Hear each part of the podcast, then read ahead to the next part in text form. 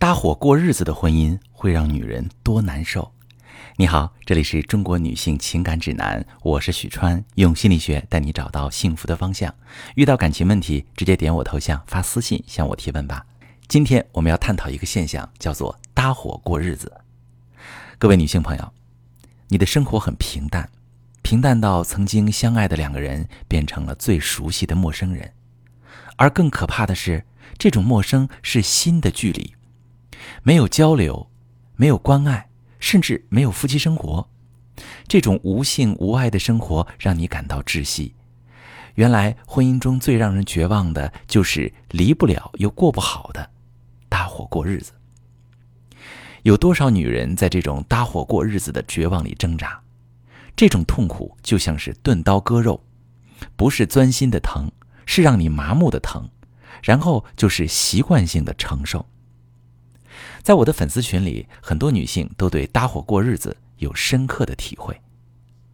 四十岁的王芳说：“哎呀，我深有体会，不能想，一想心里就疼，但是又无处逃脱，还想着给孩子一个完整的家。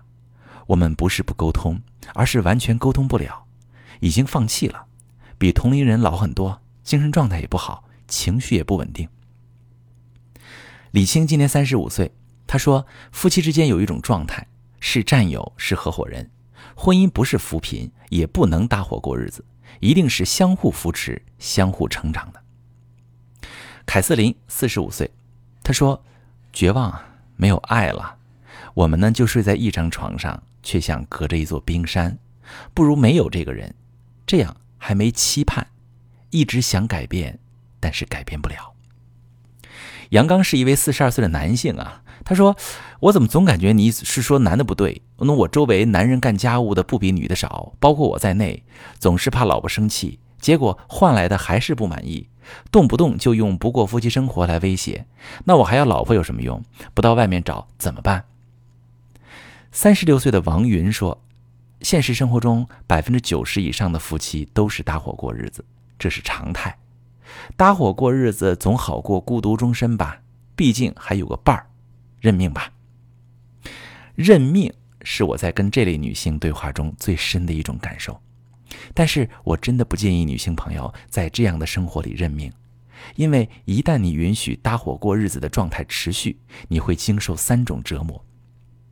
第一种，生活中夫妻离心，你们没有共同语言，那所谓酒逢知己千杯少，话不投机半句多，夫妻俩一说话就吵架。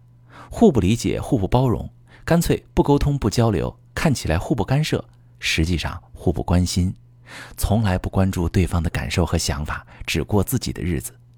除了孩子的事儿能把两个人短暂聚焦，其他时候都把对方当空气。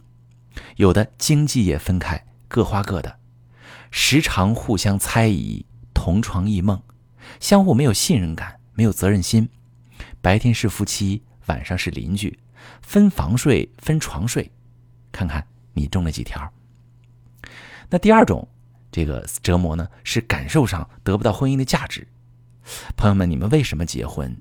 因为婚姻能给你提供价值。婚姻的价值有三种：两性价值、情绪价值、经济价值。我们之所以从恋爱进入婚姻，就是为了从伴侣身上持续稳定的得到这三种价值：甜蜜的夫妻生活。亲密的夫妻关系，足够的物质基础，可是搭伙过日子呢？无爱无性，无深入的沟通和交流，除了日常的几句话之外，婚姻都变成了失语症。在这种情况下生活，你能感到幸福吗？第三种折磨是离不了又过不好，你会持续绝望。搭伙过日子的绝望就在于离不了又过不好。如果对方真有什么你无法容忍的过错，你也就不用再纠结了，早离早好。可是偏偏他的缺点你又能容忍，就是不甘心容忍。你想跟他沟通沟通吧，他不想听，嫌你指责抱怨；你想跟他亲近吧，他又不愿意，说对你没感觉了。你想离开他，觉得再找一个也很麻烦，男人大多都一样。你想过下去吧，又觉得跟这么一个人过一辈子太亏了。看不到希望，难道就这么搭伙过下去吗？为什么发生在别人身上的幸福婚姻对你来说就那么遥不可及呢？难道婚姻过到一定程度都会成为这个样子吗？难道就没办法改变吗？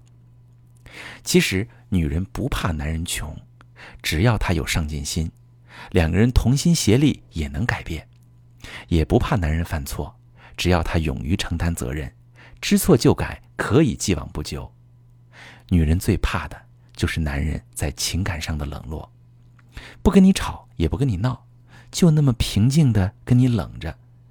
生活里，当你是一个透明人，对其他所有人都有感情，唯独对你漠视，让你抓狂。